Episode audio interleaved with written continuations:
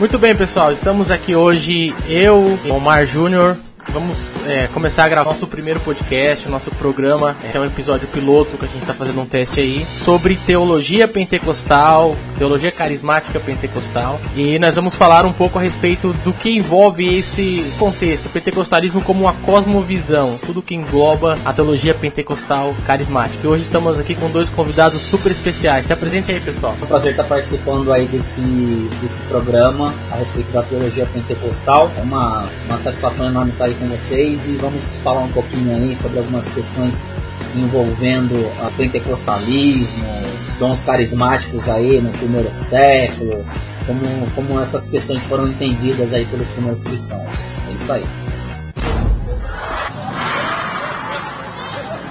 Tá pegando fogo, bicho!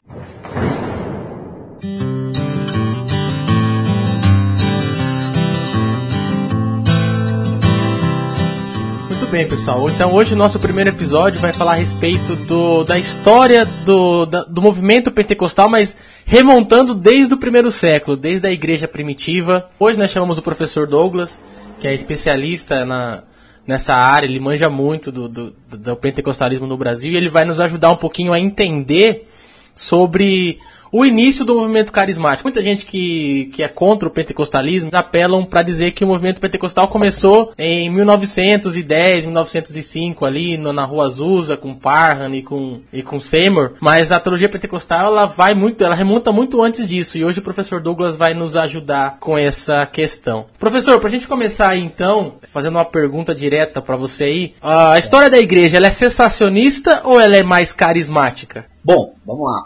Inicialmente, é importante a gente entender esse universo que a gente está tentando compreender, que é a respeito dos dons, ou de como se deu essa manifestação carismática no primeiro século, ou para a gente ficar um pouco mais específico dentro do, do período pós-apostólico. Né? Então, o que, que a gente pode dizer inicialmente? Inicialmente, a gente pode dizer que a igreja cristã, ah, os primeiros pais, o, o movimento ali pós-apostólico, ele é um movimento que reconhece os carismas como parte integrante do, da iniciação cristã. Tá? Então, se for para responder isso diretamente, é Igreja cristã, no seu primeiro, nos seus primeiros séculos depois do período apostólico, é uma igreja que reconhece a existência e o funcionamento dos dons espirituais no meio da comunidade cristã. Aí a, a nossa grande questão, né, que a gente vai, vai falar aí conforme né, é, forem sendo levantadas, o que, que acontece com esse, com esse, com a questão carismática no decorrer desse primeiro desse segundo século. Daí seria uma, uma outra questão que também está implicada nessa sua primeira pergunta, Omar. Então quer dizer que os primeiros cristãos eles tinham essa ênfase na, na, continuidade dos dons, eles praticavam esses dons e eles tinham um incentivo de busca por esses dons. Não era algo que era de certa forma tido como ah, os apóstolos morreram, então esses dons deixa quieto, ninguém mexe mais com eles, já temos o cânon, estamos formulando o cânon aqui, então não precisa mais deles. Não, eles eles incentivavam a busca desses desses dons, os primeiros pais da igreja. É, exatamente. O que que acontece? É importante a gente tentar entender um pouco essa questão histórica, que ela vai ajudar a gente a entender é, como que a igreja percebia a questão carismática. Então, tomando aí esse, esse, essa ideia de primeiro século, do período pós-apostólico, o que que a igreja, como que é que a igreja cristã vai entender a, a manifestação dos dons espirituais? Pais apostólicos, a, a comunidade cristã, ela vai entender que os dons eles fazem parte da manifestação inicial do cristão dentro da comunidade. Então, ou seja, a partir do momento que você é batizado, que você passa ali pelo, pelo rito do batismo, uma das características para os primeiros cristãos seria a manifestação de um dos dons carismáticos. Né? Por exemplo, eu tenho um livro de alguns de dois estudiosos católicos, professores de universidades nos Estados Unidos, que chama Iniciação, é, Iniciação Cristã e Batismo no Espírito Santo, que é o Kilo McDowell e o George Montagu. É, eles vão tratar justamente sobre essa questão de como o, os cristãos eles reconheciam que alguém ele era inserido dentro da comunidade por meio da manifestação dos carismas, né? Então, é, não necessariamente um carisma específico, mas eles vão é, fazer uma abordagem utilizando textos, textos da patrística, e, e personagens específicos, Tertuliano, Orígenes, e esses primeiros pais aí que são bastante importantes aí para a formação de, desse, dessa ideia, desse, dessa teologia, né, que a gente vai, vai considerar essa teologia cristã inicial, esses dois, esses dois teólogos eles vão fazer um, um rastreamento dos escritos dos pais para poder demonstrar que os carismas eles faziam parte da igreja. Então essa, né, essa acusação ou essa ideia de que com a morte dos primeiros apóstolos ali, com os, os apóstolos ali do colégio, né, falando mais especificamente do, do, do, colégio apostólico, com a morte dos apóstolos, os dons também cessaram, é simplesmente um, uma afirmação um argumento que não resiste a uma, uma simples busca na, na história do primeiro e do segundo século da igreja cristã. Olha só, o que diria Marcos Granconato, né? Você sabe, sabe, irmão Douglas aí que tá Uh, a, a, crítica sensacional. É, o que diria, o que diria Marcos Canconato nessa hora, né? Porque você sabe que é uma crítica mais propriamente dita da, da tradição é, tradicional, né? Os reformados, sobretudo os reformados ali, enfim, presbiterianos, no caso do pastor Vasco Granconato Batista Histórico, que realmente, né, depois que o que ali fechou o cânon, né, não existiu, não, não havia mais necessidade dos dons. Então o irmão está dizendo que após o primeiro, primeiro século, segundo século, os dons eram uma realidade na igreja, segundo a história. Sim, ele, eles não só eram uma realidade na história, como dentro do, dos textos, por exemplo, de Tertuliano, Orígenes e outros pais, eles vão identificar, por exemplo, é, profecias, vão identificar interpretação de línguas, eles vão é, descrever expulsão de demônios, eles vão escrever transes místicos, né? Então, é, não é só uma, uma questão de dizer que esses dons eles faziam parte, mas nos escritos dos, dos primeiros pais, pais da igreja, estão lá narrados, descritos essas manifestações carismáticas. Tá? Então, não é só uma questão, ah, os apóstolos expulsaram demônios, eles ressuscitaram mortos, falavam em línguas, né? É, muito embora é, é, essa questão da línguas, enquanto línguas, se, é, se são línguas humanas, se são línguas espirituais, isso não está muito claro, né? isso não, não é tão difícil, aliás, não é tão fácil de distinguir nesses primeiros séculos, é, mas de toda forma, isso está contido no, no, no, texto dos pais apostólicos. É, é, a grande questão é, é simplesmente ir lá e pesquisar, fazer uma pesquisa sem essa essa, essa venda ideológica, sem essa paixão por uma doutrina específica, o pesquisador, o, teólogo ou o, o crente que quer entender isso, se ele estiver disposto a ir pesquisar nos textos dos pais da igreja, ele vai verificar que os dons estão lá, estão em funcionamento. A grande questão é entender né, o motivo de por que, que esses dons têm uma certa. Eles passam por um período de, de, de ausência, né? É um, um, período de silêncio aí dentro, depois na, na consequência aí do, já para o segundo, terceiro século. Por que esses dons eles teoricamente ou, ou, aparentemente eles saem de cena, mas que é fato que eles estão lá no, no, no primeiro e no segundo século da igreja, isso sem dúvida alguma. Tá pegando fogo, bicho!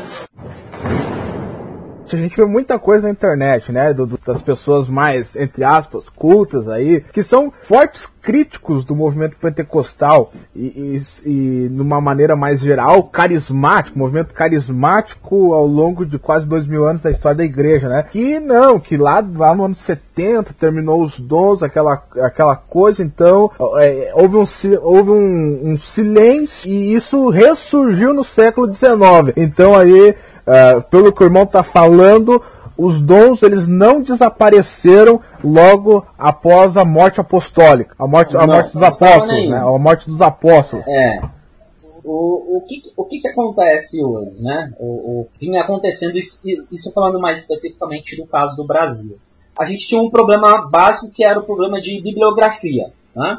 Então, uma das grandes críticas que se faziam é porque a teologia pentecostal não existe enquanto teologia, né? Não tem uma metodologia, não tem uma, uma, uma forma de, de pensar, não existe um, não existe teologia pentecostal, não existem teólogos pentecostais. Isso dava muito pelo argumento da ignorância, né? Como eu não sei que existe, então eu concluo que não existe, né? Que é uma, basicamente uma, uma falácia já pela ignorância. Isso, né, dentro, dentro do contexto brasileiro, que a gente sabe que tem uma, uma atuação muito mais forte no sentido de, de produção teológica, de exposição, de propaganda, de divulgação, da teologia reformada, que é basicamente a teologia que tem essa, essa afirmação cessacionista, né, que vai dizer que após o primeiro século os dons miraculosos eles cessaram. Então, basicamente, eles dominavam essa narrativa dizendo que não existia teologia pentecostal. Ou que se existia não era boa. Era basicamente isso. Não existe. E se existe não é boa. E basicamente os pentecostais não tinham como responder isso porque de fato não, não havia publicado, né? Pelo menos havia, não havia produção, não havia produção nacional é, de teologia pentecostal e as boas obras, as boas teologias pentecostais estrangeiras não estavam traduzidas. Então a gente tinha que enfrentar essas, esses dois problemas que eram questões de bibliografia. Mas aí o que, que acontece?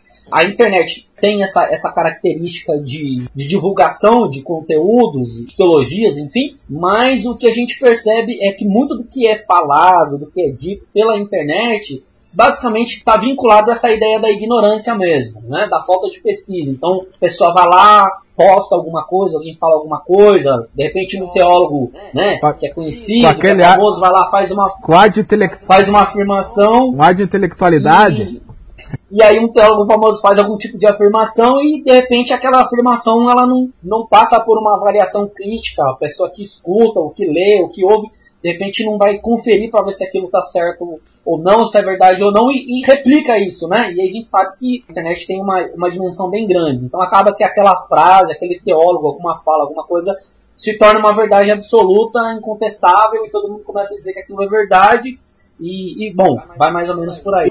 E às vezes os próprios doutores eles discordam entre si, né? Então Sim. não tem como você afirmar que um doutor está correto se tem outro doutor contra, contrastando com ele. Então acaba que sendo um, um paradoxo aí. Mas Douglas, é, existe esse, esses dons carismáticos aí. Eles eram, segundo os dados históricos aí, eles eram só pro clérigo ou eles eram também pro, também pro povo comum, assim, os cristãos, sem ser uhum. o, o, pessoal de, de clérigo? Sim. É, o que acontece? Por exemplo, no livro que foi publicado recentemente pela editora Carisma, o livro do, do Ed, o Dois Mil Anos de Cristianismo Carismático, ele vai justamente tocar nessa questão, falando que os dons espirituais, na verdade, eles tinham muito mais, eles eram muito mais recorrentes, eles faziam muito mais parte do, do dia a dia da comunidade cristã entre os leigos. Entre os leigos. E, e foi justamente no, no momento em, em, que o cristianismo ele passa a se tornar a religião oficial de Roma ali com Constantino, é que é, existe uma, uma burocratização da fé, se a gente pode falar dessa forma, existe uma burocratização da fé, acaba que o cristianismo ele vai criando estruturas, estruturas políticas, estruturas eclesiásticas, que vão de certa forma sufocando a manifestação dos dons, vão sufocando a manifestação dos carismas, porque agora, se antes, por exemplo, o espírito ele era, ele, ele tinha uma liberdade dentro da comunidade de se manifestar, agora o, a comunidade cristã de certa forma ela tem que responder por uma série de coisas, de ritos, de tradições, de sacramentos, de liturgias às suas lideranças, né, eclesiásticas. Segundo, por exemplo, o Ed nesse livro, Dois Mil Anos de Cristianismo Carismático, essa é uma das razões pelas quais os carismas eles vão desaparecendo na medida em que o cristianismo vai se tornando uma religião estatal, se a gente pode dizer assim. Então, segundo o Ed, esse doutor aí em, história do cristianismo e também é um especialista, um PhD em teologia e tem seu trabalho voltado para a área de teologia pentecostal e carismática, é justamente a burocratização do cristianismo enquanto uma religião estatal é que vai fazendo com que o espírito seja sufocado e que os carismas eles tendem a diminuir com o, com o passar do tempo. Então já existe registro aí, já no, depois que a igreja se, ela se institucionaliza, ela vira uma, uma instituição grande, né? Ela vira religião oficial do Estado. Então existe aí indícios de que a partir disso os dons começam a, a a ser menos recorrentes? Sim, sim. Já o, Ed vai pontuar isso muito bem no livro dele, ele vai dizer que quando Constantino oficializa o cristianismo como religião oficial, essas estruturas que vão sendo criadas paralelamente para fazer a manutenção da religião, a gente tem que entender o seguinte, do ponto de vista mais histórico, mais sociológico, a ideia de tornar o cristianismo a religião oficial é uma ideia de controle, para controlar aquela comunidade. Porque qual era o grande medo de Roma?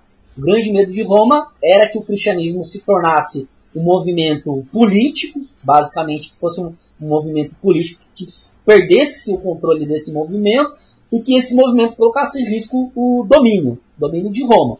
Então, Constantino faz, torna o cristianismo na medida em que ele vê que o cristianismo ele vai tomando, vai tomando proporções, vai saindo fora ali daquele contexto que inicialmente era entendido só como um contexto judaico ali, uma, uma seita judaica ali, e vai tomando uma proporção de, de, de crescimento dentro do império, vai começar atravessando as fronteiras.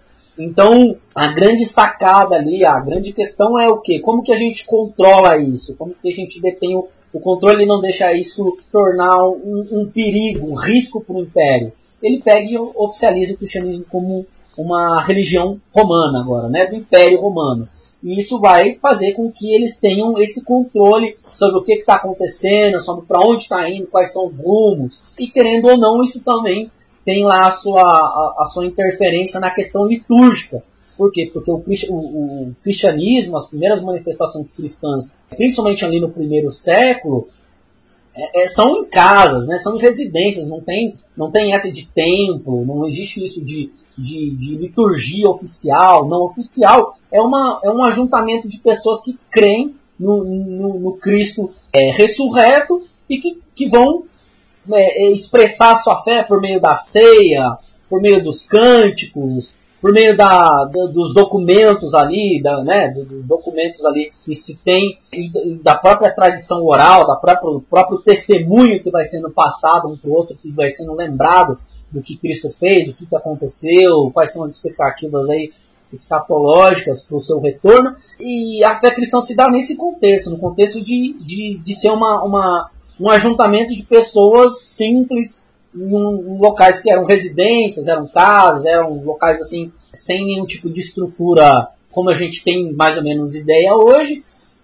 E é uma manifestação espontânea, é, um, é uma, uma, uma manifestação de fé que não tem muita regra no sentido assim, não tem uma liturgia oficial, não tem um sacramento, não tem não, é uma manifestação de pessoas que vão publicamente colocar sua fé, expressar sua fé em Cristo e, e dentro a, a, os carismas, né, a, ou seja, o que são os carismas? Os carismas são essas manifestações do Espírito, são os dons do Espírito, eles vão se dar justamente dentro desse contexto dessa comunidade, né? Então, a partir do momento em que o cristianismo é religião oficial, você tem o, toda a hierarquia começa a se formar uma liturgia oficial, se a gente pode é, se referir dessa forma, e a partir desses controles, né, e de, outra, de algumas outras coisas que vão acontecer no decorrer da história do cristianismo, ah, essa liberdade ela vai sendo cerceada cada vez mais, essa liberdade vai perdendo cada vez mais espaço para uma liturgia mais formal.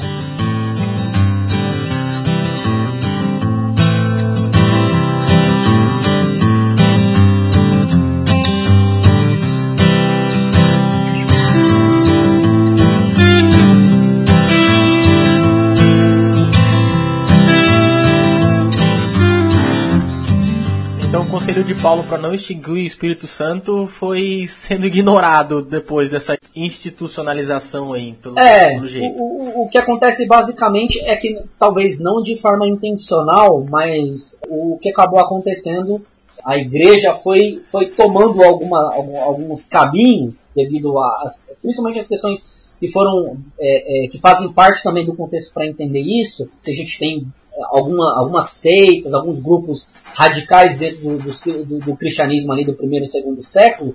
E aí, na, na, na preocupação da igreja em preservar a fé, acabou que é, houveram algumas reações mais radicais, tanto no sentido de combate quanto, quanto no sentido de evitar qualquer tipo de proximidade, que acabaram desenhando esse cristianismo menos carismático que que a gente tem notícia aí depois dos, dos, dos séculos seguintes, ali terceiro, quarto, quinto século, isso já está bem, tá bem É evidente. interessante, uh, irmão Douglas, irmão Omar, que até, até antes de mais nada, o irmão Douglas aí citou o livro do o Ed, o Ed Iat, né, da Dois Mil Anos de Cristianismo Carismático, da editora Carisma. É um excelente documento para teologia, para a história da teologia carismática. Está muito bem documentado. E é interessante que nesse livro, irmão Douglas, eu, eu li ele, e ele cita justamente que com a institucionalização, a, a igreja, os pais da igreja ali, que experimentaram eh, os dons, os carismas, alguns começam a culpar a, a falta de manifestação do Espírito ali justamente pela falta de santificação, de pureza da igreja. Não é isso? Sim, também. Eu acho, salvo engano, isso parece que é uma fala de Orígenes, né? Que Isso. Orígenes é, vai dizer que a, a decadência da, da, da manifestação carismática está relacionado com, uma, com o aumento da depravação moral. Né? Exato. Ou seja, na medida em que o, que o cristianismo ele vai se oficializando, e ele se vai se misturando com as outras religiões, ele vai se paganizando também, né, no sentido de ser mais flexível com algumas posturas que antes ele não era, isso vai fazendo com- com- é como se o espírito fosse sendo apagado mesmo, literalmente dá essa ideia de que assim, na medida em que cresce a, a depravação moral, diminui a manifestação carismática do espírito no meio da Mas, igreja, exatamente. mas nesse contexto que a igreja vai se institucionalizando, também vai surgindo movimentos, podemos dizer assim, esta igreja, ou que não estavam propriamente ali ligados no grande centro da igreja institucional, né? Vai saindo movimentos que muitos viviam fora da cidade, experimentavam os dons. É, sim, com certeza. Se houvesse assim, é, dois, não dois cristianismos, mas do- duas situações distintas. Uma é da igreja formal, que tem aqui, que vai já sofrendo essa, esse declínio espiritual, mas ao mesmo tempo, como você bem frisou, Vinícius, existem grupos dentro dessa igreja formal que são, são considerados aí grupos né, que são fora, grupos fora da curva, né? São grupos que Seria- estão lá experimentando Seriam os heréticos. são, é, são, né, até realmente depois aí é, tem alguns grupos que vão é, acabar indo para um radicalismo ou afirmando algumas questões assim mais heréticas mesmo, de fato. Mas no início mas, saíram, é, no início saíram ali do movimento institu- institucional com um bom propósito de buscar a Deus e as manifestações Sim. do Espírito Santo, é isso? Sim, com certeza. E esses grupos, né, esses grupos aí é, cristãos aí que vão, que percebem, é, essa é uma outra coisa também que o, que o Ed vai deixando claro no livro dele, Dois Mil Anos de Cristianismo Carismático, é que esses grupos eles surgem justamente com a ideia de, de reavivar, de, de trazer de novo o Espírito Santo para dentro da igreja. Né? E eles vão, começam grupos de oração, são grupos que, que vão buscar um- um- uma forma mais ascética, né, mais mística de cristianismo, que vão enfatizar o jejum, vão enfatizar a oração, vão enfatizar a separação da igreja com, com as práticas pagãs, mas é, acabam alguns deles também é, indo para outros extremos. E isso também explica posteriormente um pouquinho da reação da igreja e, e do- dessa própria dessa própria institu- institucionalização e desse desaparecimento que também está relacionado com a reação da igreja em relação a esses grupos que buscavam essa renovação espiritual. Então essa crítica aí que alguns pais da igreja fazem, a, a- a institucionalização da igreja aí, é porque ela estava, de certa forma, tendo muito falsos convertidos, e esses falsos convertidos, então, eles não buscavam uma vida cristã de verdade, e eles, então, esses pais da igreja criticavam esse movimento, e ao mesmo ponto estava surgindo um, um outro movimento, de certa forma, para-eclesiástico, que buscava viver em santidade, buscava é, conhecer mais a, a Cristo e tal, conhecer o Espírito Santo. E eles foram, é, de certa forma, na periferia da, da, da história da igreja.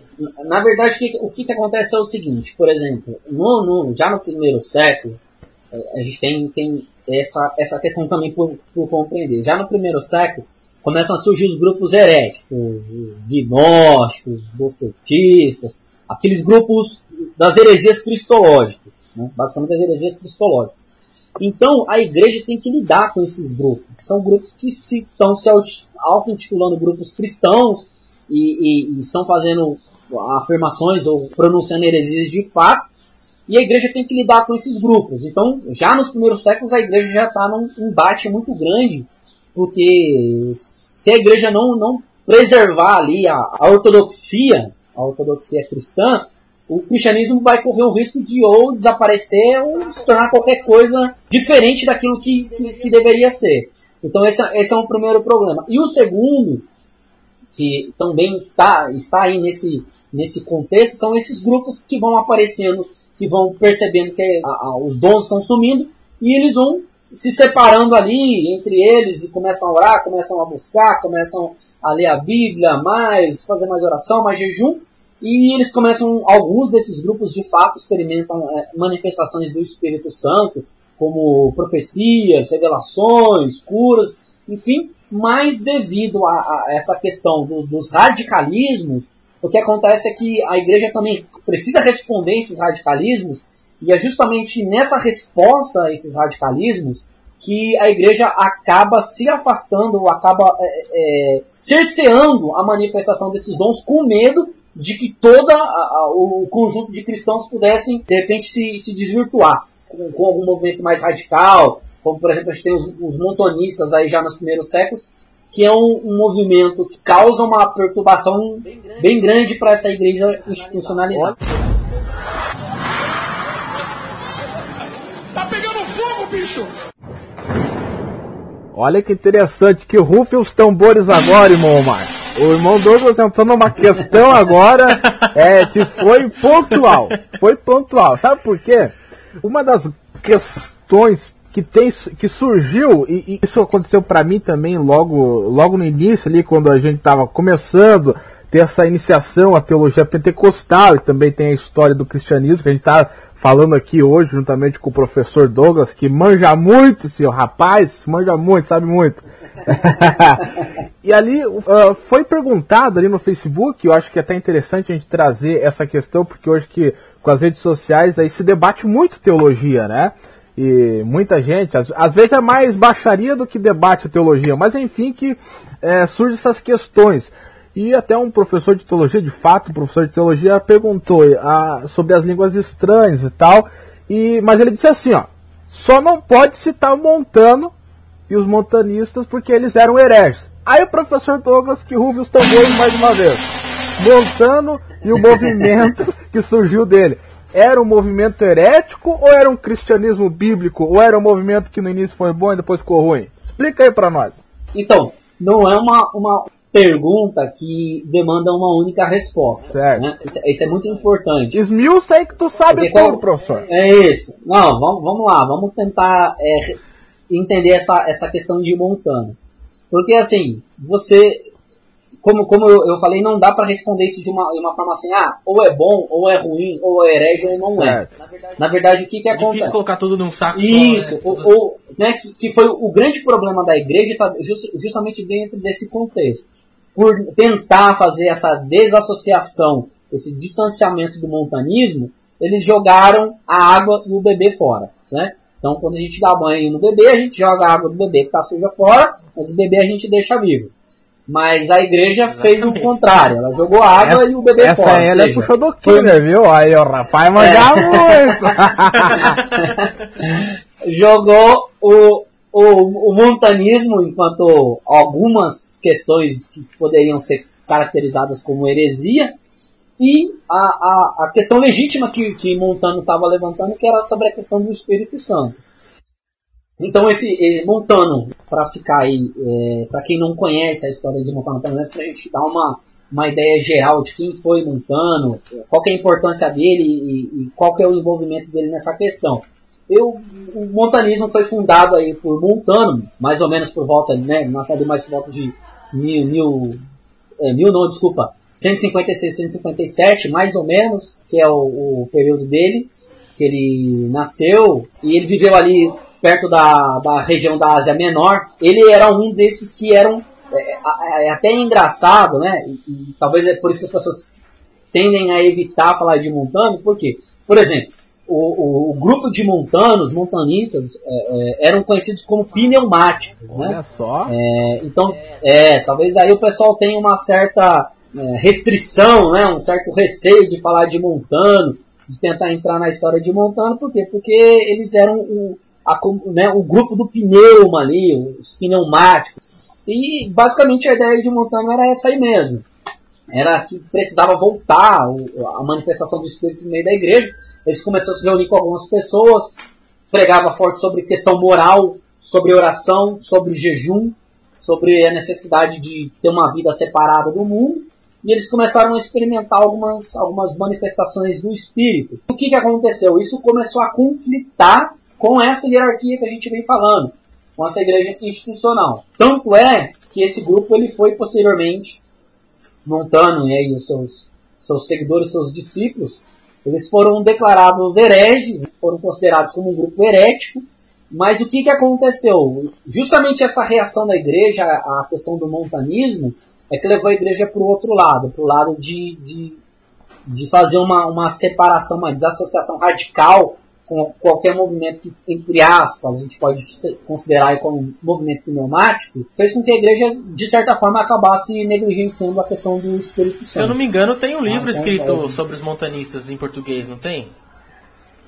Sobre o montanismo. Tem um né? livro, mas eu, é, tem, tem um livro sim, mas eu não vou saber agora, não lembro de cabeça como é o nome desse livro.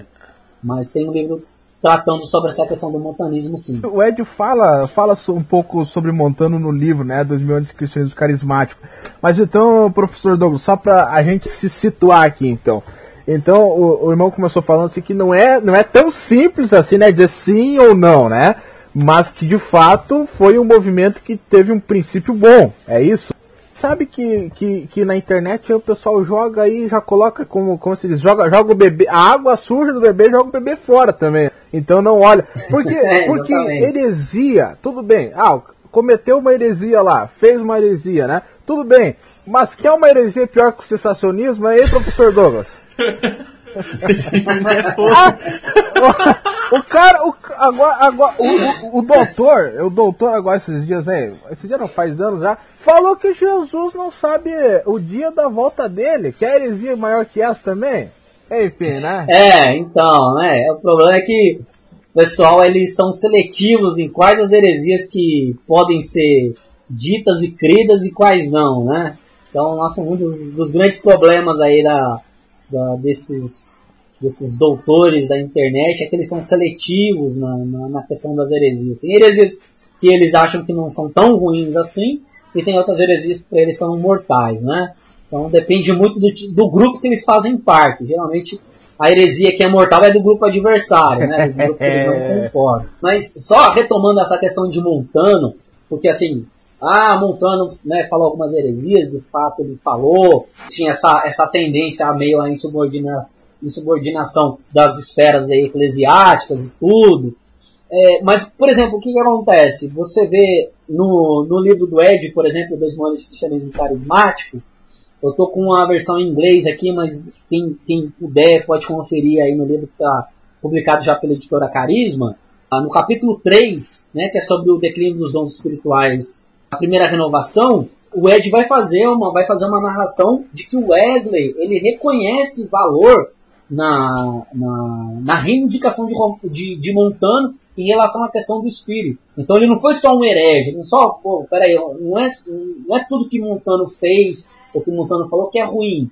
A parte ruim a gente rejeita como cristão, como cristãos ortodoxos, a gente, opa, peraí, vamos saber separar. Paulo também falou isso, ó, analisar e tudo e reter o que é bom.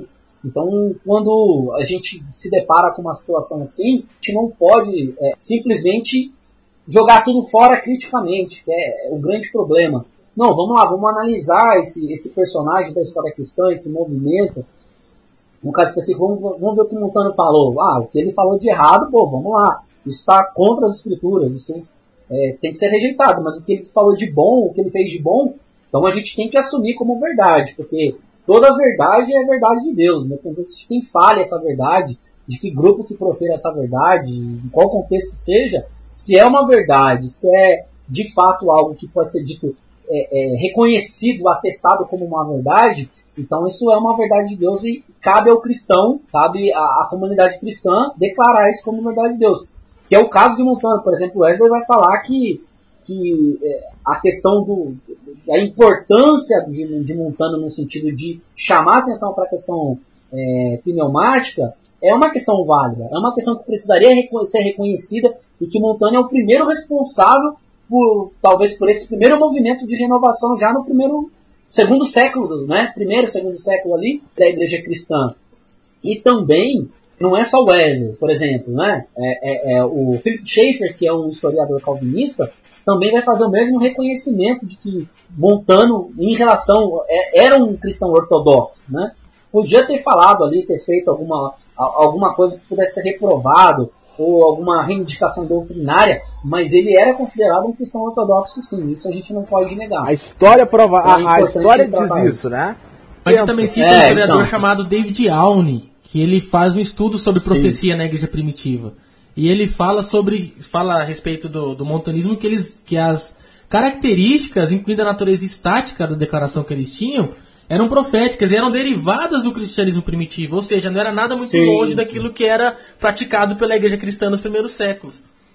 Né? É, a, a, grande, a grande questão é que essa, vamos dizer assim, essa disputa sobre a, a, se, o, se a questão pneumática, se a manifestação pneumática, carismática, profética, de fato inspirada, ela é estática ou, ou não, ela está muito ligada a um dos, dos, argumentos, ou pelo menos do subconjunto dos argumentos do cessacionismo, que tenta associar essa ideia de, de manifestação estática ao paganismo, né? ao paganismo, que de fato, é, né? de fato é, é, existiam, sempre existiam movimentos que, que, que também tinham algumas caras, é, no sentido, estou falando no sentido mais antropológico que dividiam essas características de, de, ter profecia, de êxtase e tal. Uma das grandes coisas que, que culparam Montano justamente era justamente isso, porque como ele afirmava que, a, que o Espírito Santo, que a manifestação pneumática, ela, ela era caracterizada também, não só, mas também por um transe estático, ou seja, como se a pessoa ficasse fora de consciência, isso foi diretamente já associado ao paganismo, mas é, isso é disputável. No mínimo, a gente pode dizer que isso é disputável. Não é assim é, é, tão óbvio quanto parece e não é tão consensual como algumas pessoas possam fazer parecer.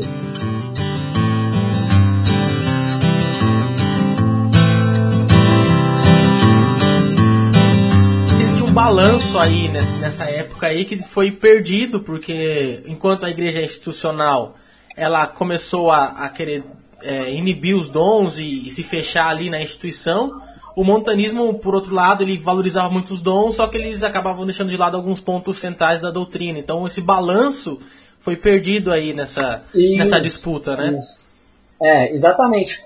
Tanto é que, por exemplo, uh, no livro, no livro do, do Ed, Dois Mil Anos de Cristianismo Carismático, é, ele vai dizer que, né, ele, o texto do Ed vai dizer que depois desse evento de Montano, o, o, a questão carismática dentro da igreja nunca mais foi a mesma, né? Porque justamente caiu para o outro lado, para o outro extremo, que foi a radicalização de negar, né, no sentido assim, ou de negar ou de, ou de ignorar completamente a questão do espírito no meio da igreja. Ah, poxa, uh, estavam falando antes que tem um livro aí que fala sobre Montano, o professor Douglas citou algumas fontes, tem o livro do Ed agora que mostram um outro lado da, da moeda acerca de Montana. Então, uh, que fique de conselho aí para a galera aí do, que está que tá nos ouvindo, fazer uma pesquisa séria, né, professor Douglas, sobre, sobre essa, so, também sobre essa questão, e não ir na pilha, ah, porque o fulano de tal falou, então é, é uma verdade incontestável. Vamos, vamos pesquisar a partir das fontes boas, que, é, que nem esse livro do, do, do Dois Mil Anos de Cristianismo Carismático do Edio. Eu, na minha opinião, foi um divisor de águas para os para a teologia pentecostal e para os jovens que estão ingressando na teologia pentecostal aí, porque é, realmente está falando aí a grande crítica que vinha sendo, sendo feita aí do, na internet pelos, por pessoas de outros viés teológicos, tá, aonde está na história uh, os carismas na história. E realmente aí, aí depois, depois de alguns minutos aí saudáveis falando de, da, da, teologia, da história do cristianismo carismático, a gente viu que eles estavam lá nos primeiros séculos atuantes aí com diversas pessoas, diversos pais da igreja. Tá pegando bicho!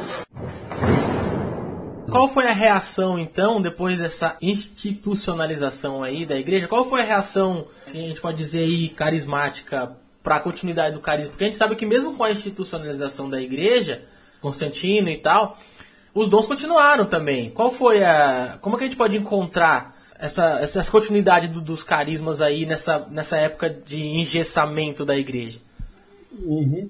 É, isso é importante. Tem, tem, acho que pelo menos dá pra gente pensar isso sobre pelo menos dois, dois aspectos. Você consegue encontrar algumas, algumas descrições aí nos, nos escritos dos pais, né?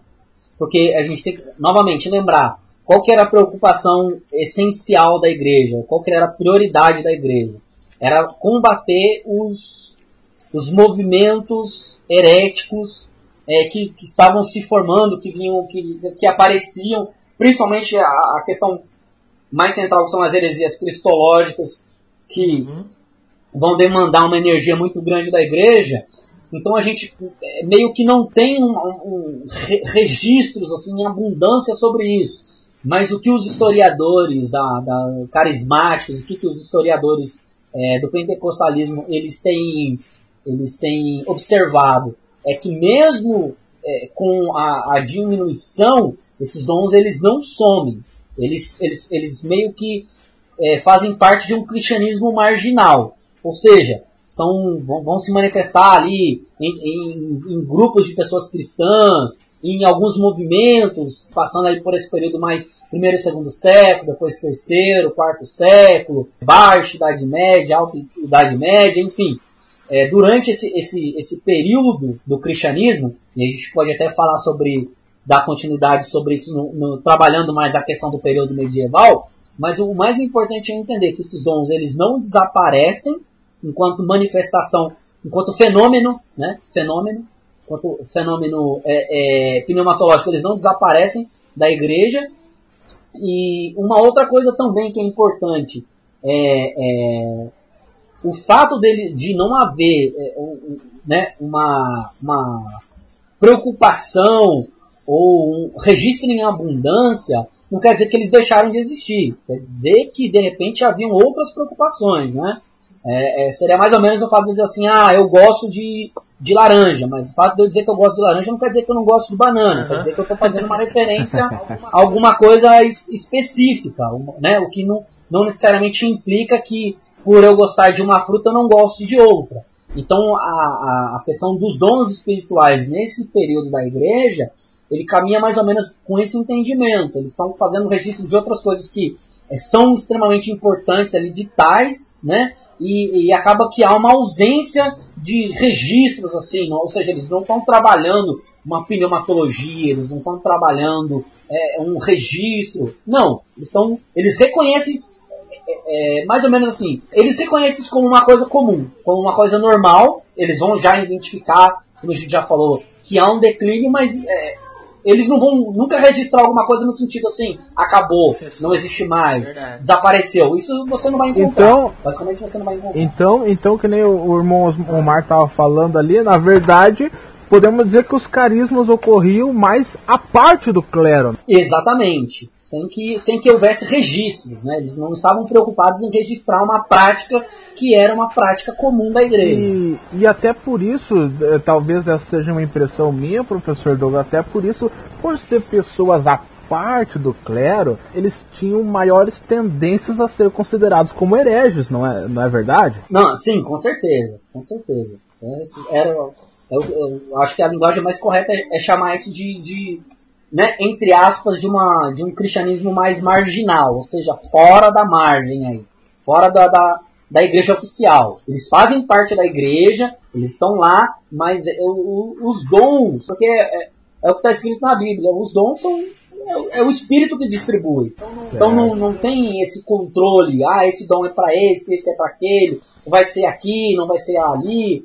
Não, o espírito, o espírito é soberano, só para onde quer, se manifesta onde quer, a hora que quer. Ô, Glória! Se a gente, de repente, fazer, Aí, quem já é pentecostal já fica mais animado, né? Porque, por exemplo, uma das objeções que a gente vê muito comum também em relação à questão pneumática é, mas por que que diminuiu?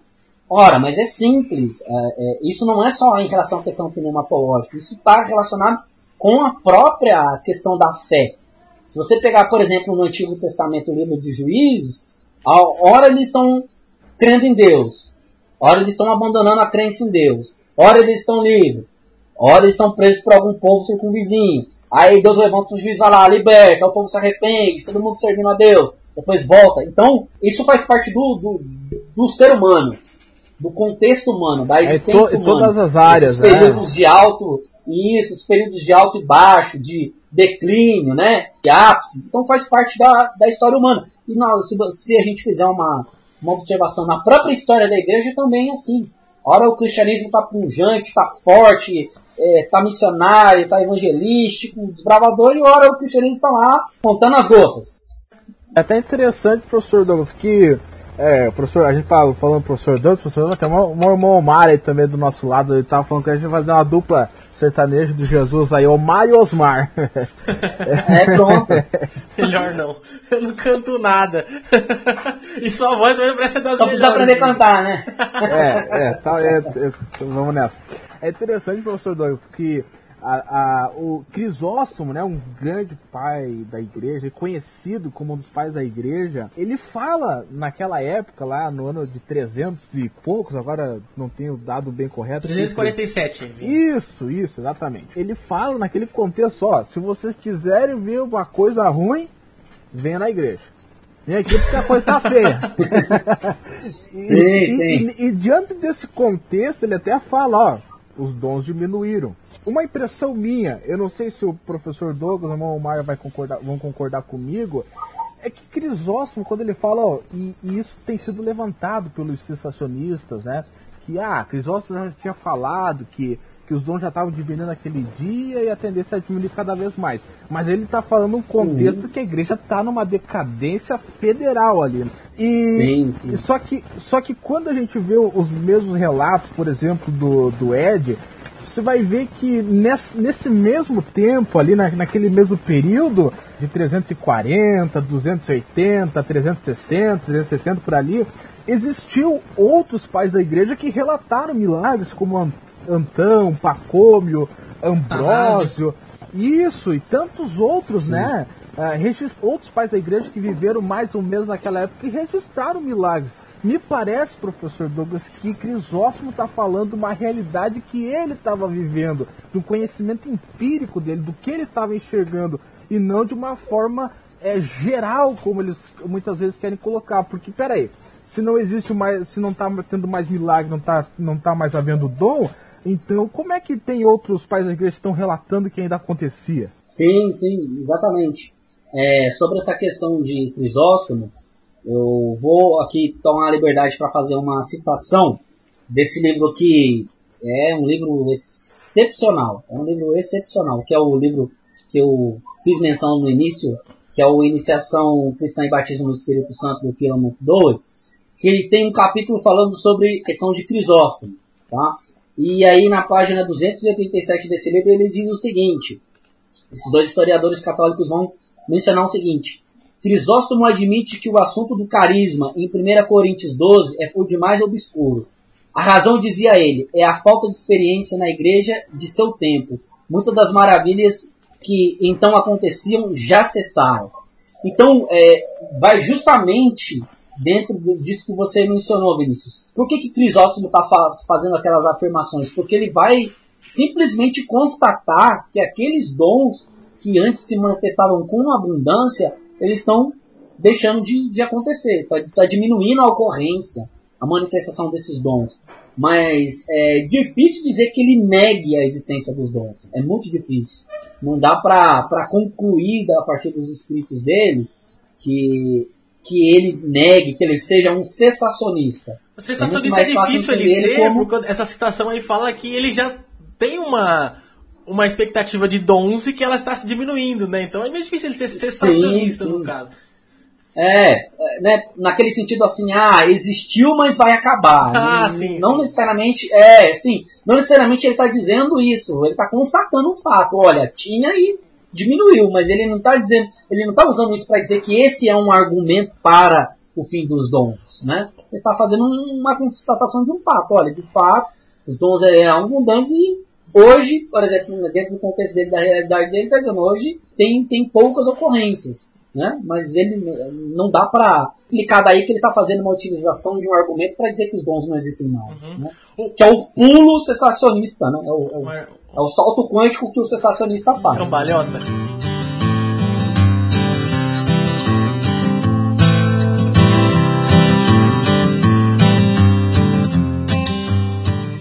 O Ed, ele aponta no livro dele que os dons ó, carismáticos, é, enquanto a igreja estava institucionalizando, eles foram acontecendo no movimento monástico. O que você tem a dizer sobre isso pra gente? Então, eu sei, o que, que acontece, Omar?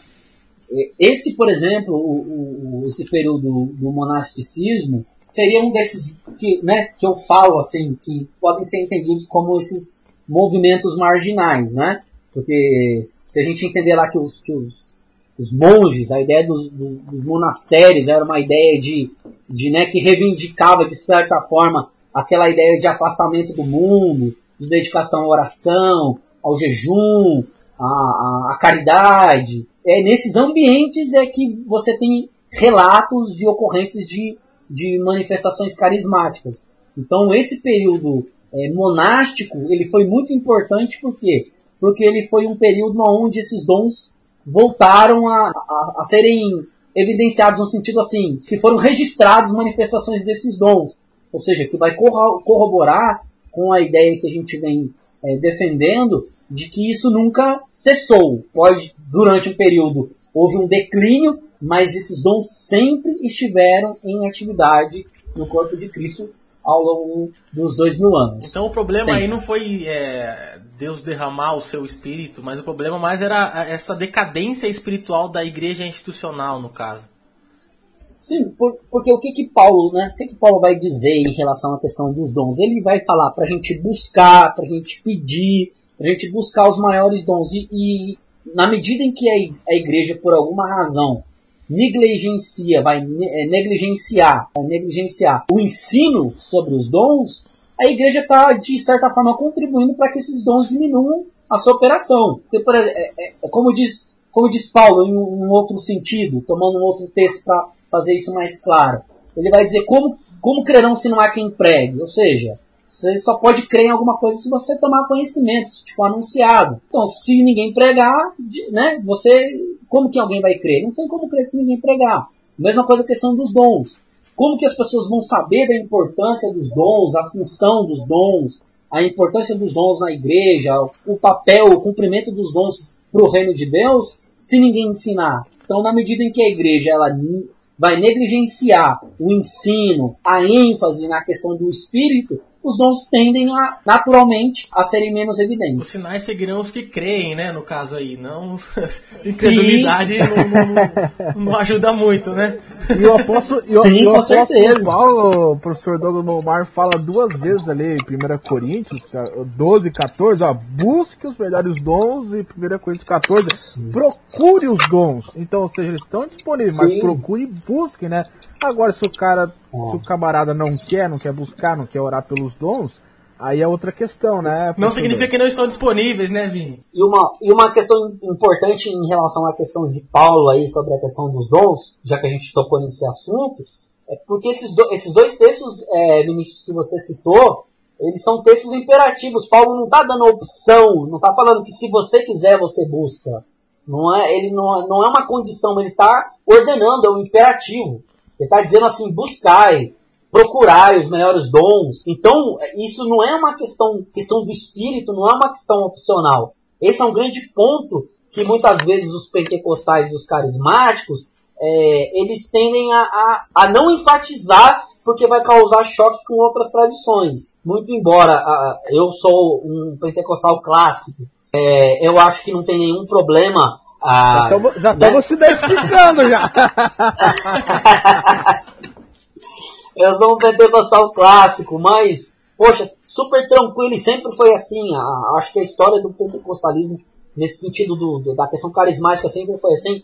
Pentecostais e carismáticos, mesmo mantendo diferenças assim importantes em relação à questão do, da, de como se dá o batismo, se é por evidência, se não é por evidência, se tem línguas, se não tem línguas, mas pentecostais carismáticos assim sempre conviveram em plena harmonia, sempre se dando muito bem, sempre trabalhando junto, mas quando existe essa questão em relação a, por exemplo, uma confissão mais sensacionista, então é, dizer, e, e, olha, o que a gente está fazendo não é uma questão de reivindicação teológica, no sentido assim, ah, é o pentecostalismo que diz isso, ou é o movimento carismático que diz isso. Não, é a Bíblia que diz isso. A Bíblia diz que é para buscar os dons, que é para procurar os dons, e é um imperativo, é uma ordem. Glória. Né? É uma, é, é, é, não é uma condicional, não é uma, não é uma questão opcional, não é uma questão assim, ah, eu quero ou não quero, eu acho certo ou não acho certo. O, o Espírito Santo não é opcional. Tá pegando fogo, bicho! Eu acho que muitas vezes o esfriamento das igrejas carismáticas pentecostais não se dá justamente por isso que não, que não se fala mais sobre isso, só busquem os dons, procurem os dons, e aí a igreja acaba esfriando nesse sentido? Ah, não tenha dúvida, Vinícius. O, o nosso grande problema hoje, isso tratando mais especificamente do movimento pentecostal brasileiro, que é onde a gente está inserido dentro da nossa realidade, é que assim, se ouve muito falar, tem muitas pregações falando do Espírito Santo, mas num sentido muito genérico, muito superficial, muito confundindo a ação. Né? Isso, confundindo a ação, o papel, a obra do espírito com autoajuda. Lamentável. Então, é, é, o que a gente Receba precisa... Receba aí na sua casa, é, essa, essa, é, essa é a porta. é, o que a gente precisa de fato, uma volta às escrituras, falar do Espírito Santo, ensinar sobre o Espírito Santo, sobre as questões pneumáticas, carismáticas, pneumatológicas, enfim, mas com a Bíblia como nosso suporte, porque o movimento, né, o movimento moderno pentecostal carismático, ele nasce a partir de uma reunião de estudo bíblico, de, de uma sala colégio teológico de ensinamento, de ensino bíblico, de estudo bíblico, que vai gerar um movimento pentecostal. Então a gente tem que resgatar essa questão é, histórica nesse sentido, de voltar para ter um pentecostalismo bíblico, um pentecostalismo saudável, um pentecostalismo que gere fruto, né? Porque o que a gente tem visto hoje, infelizmente, é uma caracterização completa, é, não só do movimento pentecostal, como da própria teologia pentecostal, produzida, infelizmente, pelos próprios pentecostais, ou que se dizem pentecostais. Professor... O que a gente precisa urgentemente é esse retorno para esse pentecostalismo que a gente chama de pentecostalismo bíblico. Ô Douglas, então é possível fazer uma teologia genuinamente pentecostal, apoiado na Bíblia, na história, é, e, e uma, uma, teologia sistemática, digamos assim, uma boa teologia pentecostal pautada biblicamente, historicamente, igual a algumas outras teologias também de, se denominam. É, a teologia pentecostal não está na periferia dessas teologias, ela também pode ser feita a partir de um bom, uma boa exegese bíblica, uma boa interpretação bíblica e com respaldo de alguns pais da igreja e da história da igreja também, não é? Sim, com, com certeza, Omar. Se a gente for olhar, por exemplo, fazer esse, esse rastreamento histórico, a gente já tratou bastante disso, demonstrando que há um, fortes evidências, históricas evidências, de que os dons sempre estiverem em operação, a questão do carisma, do pneuma, sempre estiverem em operação no período da, da história da igreja.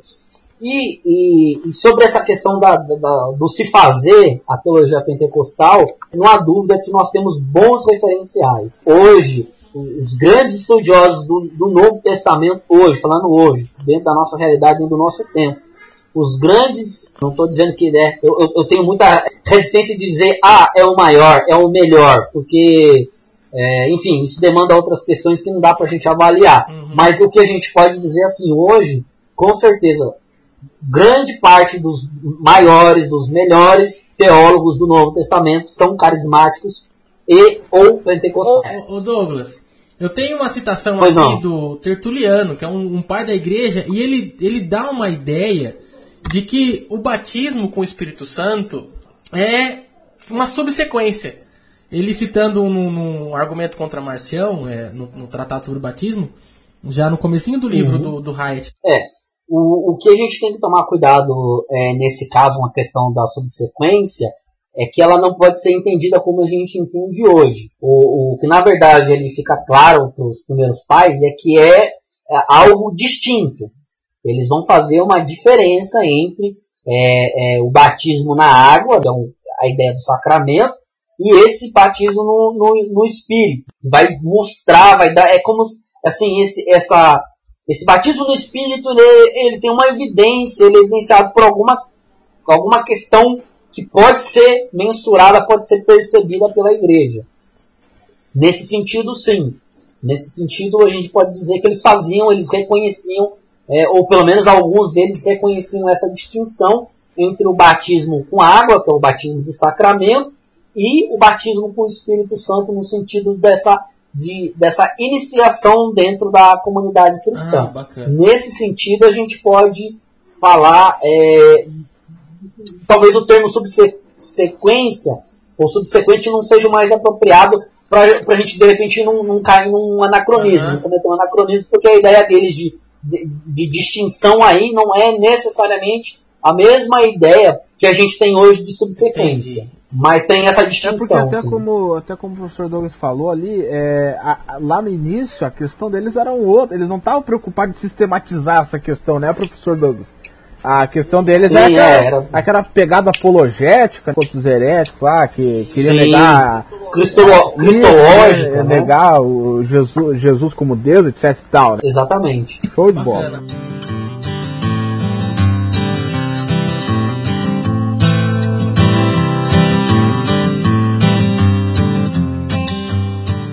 fechar aí o nosso, o nosso papo, é, professor Douglas, então é possível a gente é, afirmar que os dons na história da igreja cristã ele, eles não cessaram junto com a morte do último apóstolo, segundo é, dados, segundo a pesquisa acadêmica. Então, a gente pode afirmar que esses dons continuaram e continuam até hoje? Com certeza, os, os dados históricos, as pesquisas mais recentes tem demonstrado que a questão carismática é uma questão é, que não pode ser negada.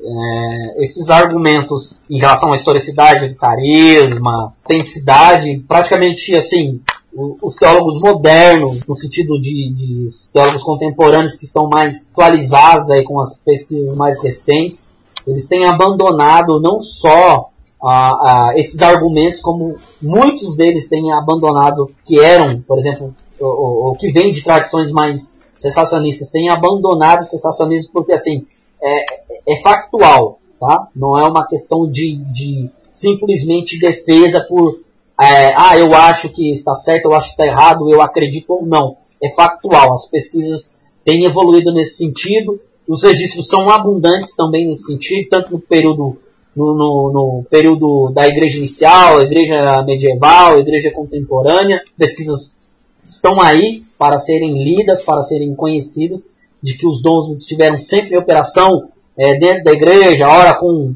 maior visibilidade, ora com menor visibilidade, e a gente não pode negar um fato. É histórico, do ponto de vista histórico, isso não pode ser negado, ah, se não por ignorância ou por teimosia, mas qualquer pessoa com um mínimo de honestidade, se ela for estudar, for pesquisar, ela vai ter que reconhecer isso quer ela seja carismática pentecostal ou sensacionista, porque isso é um fato, está registrado, tem registro, tem pesquisa, e não são poucas.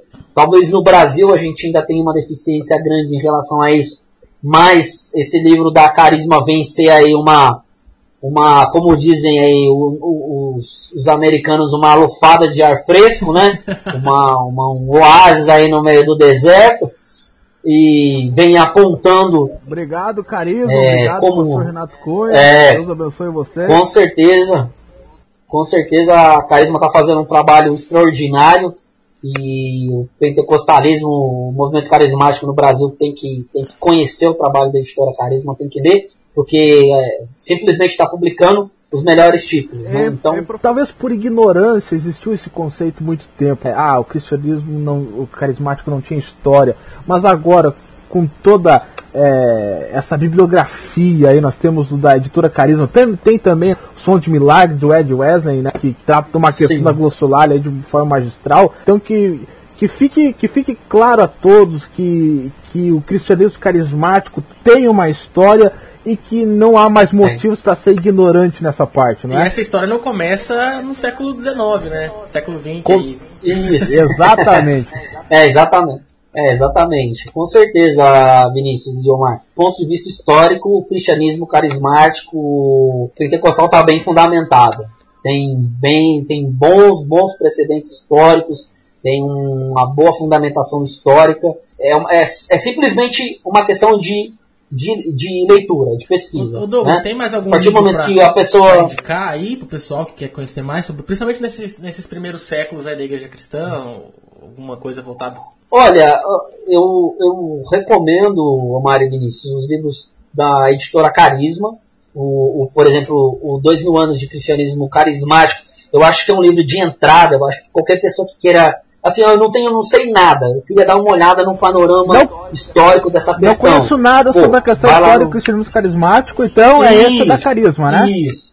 É esse, esse, é, o Esse é o livro, livro. Dois Mil Anos de Cristianismo Carismático, porque ele vai fazer, ele tem essa proposta de fazer um apanhado geral, é, fazendo essa linha, né? Início da Igreja Cristã, período medieval, período da Reforma e período contemporâneo. Então ele dá aí um panorama e, e até é, não só o panorama, mas dá esses insights para se a pessoa quiser se aprofundar depois, ele saber por onde ele, ele deve ir. Então acho que esse livro é um livro é, Ele essencial. norteia, né? Ele norteia a essencial. pesquisa. Exatamente, exatamente. É um livro aí que eu acho que é livro de que o pentecostal carismático tem que levar para todo e qualquer lado. É um livro que junto com a Bíblia, você vai com sua Bíblia de. Vai, os assembleias vai com sua Bíblia de estudo pentecostal e com o livro do Dois Milhões de Cristianismo Carismático debaixo do braço para qualquer lado, que isso aqui dá para fazer uma boa, boa utilização, é um bom recurso. Até, até, o- a- a- até nessa pegada da carisma, até o evidência inicial fala alguma coisa no início ali da, da história, né? De, Sim. de- sobre sobre Sim. Subsequência, evidência- né? De batismo e tal. É, exatamente. O, o evidência inicial também é extremamente recomendado, embora ele trate da questão mais específica da evidência em si, mas tem alguns capítulos onde os autores também vão fazer uma, um breve apanhado histórico da questão do batismo, da, se é línguas humanas ou são é, línguas sobrenaturais, então é um livro também que, Se é, se é, se que, que é vale. regeneração, vale se não é, né? Tem uma questão. Tem uma, É, show de bola. exa- exatamente, show de bola. Muito bem, é então. isso daí mesmo, tá? Então, é isso aí, Muito gente. bem, então. A gente falou hoje é, dos primeiros séculos da Igreja Cristã, nesse primeiro podcast, que é o podcast piloto, de abertura e tal. E a gente está planejando o segundo podcast agora, que vai falar da reforma em diante. Então, o nosso segundo podcast vai ser um podcast hum, de buscando as evidências históricas do movimento carismático pentecostal depois da reforma protestante. Então, se você acompanhou esse projeto, acompanhou essa primeira, esse primeiro podcast aí, fique atento que em breve a gente vai lançar o segundo podcast com, com um pouquinho mais de história do movimento carismático pentecostal. Gostaria de agradecer o Douglas, o professor Douglas, pela participação dele. É, oramos para que Deus continue abençoando a ele, dando sabedoria para ele possa nos Sabe ajudar, muito, sabe nos, muito. nos orientar e, e servir como esse auxílio que ele tem sido para a teologia pentecostal no Brasil aí é, crescer como ele vem, vem fazendo. Muito obrigado, professor Douglas. É, Omar, Vinícius, eu quero agradecer vocês aí pela, entrevista, por convidar por fazer parte desse podcast, desse projeto. E graças a Deus que hoje a gente tem condições de, tem material, tem bibliografia para poder trabalhar as questões do movimento pentecostal carismático. Eu agradeço a Deus aí pela vida de vocês, por esse projeto que vocês estão começando. E contem comigo aí para poder participar, no que puder ajudar com certeza. Eu estou aí à disposição. E que Deus abençoe todos os nossos ouvintes.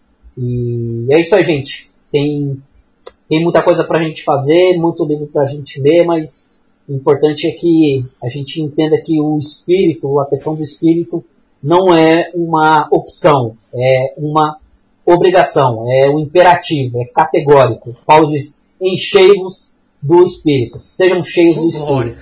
É, é para cumprir. Né? Então vamos ser cheios do espírito. Vini, obrigado também, Valeu. Vini, por, pela essa participação aí, por, por estar comigo aí nesse projeto. Vamos bola pra frente aí, que tem muita coisa pra gente falar por aqui ainda.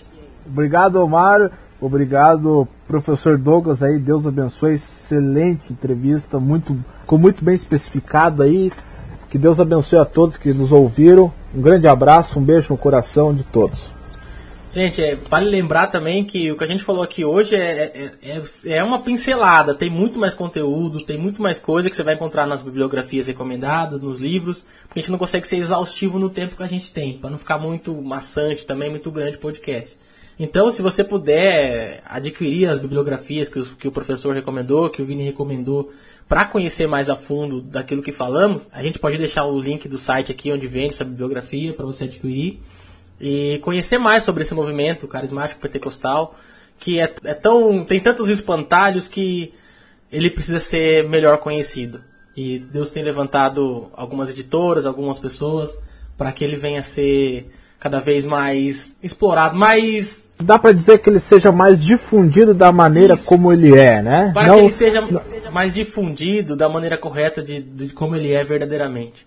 Então, é, agradecemos aí você que ficou até agora ouvindo a gente e aguarde por mais. Que Deus abençoe vocês. Professor Douglas, quer fazer uma oração pela gente, para a gente finalizar? Então vamos lá, vamos orar.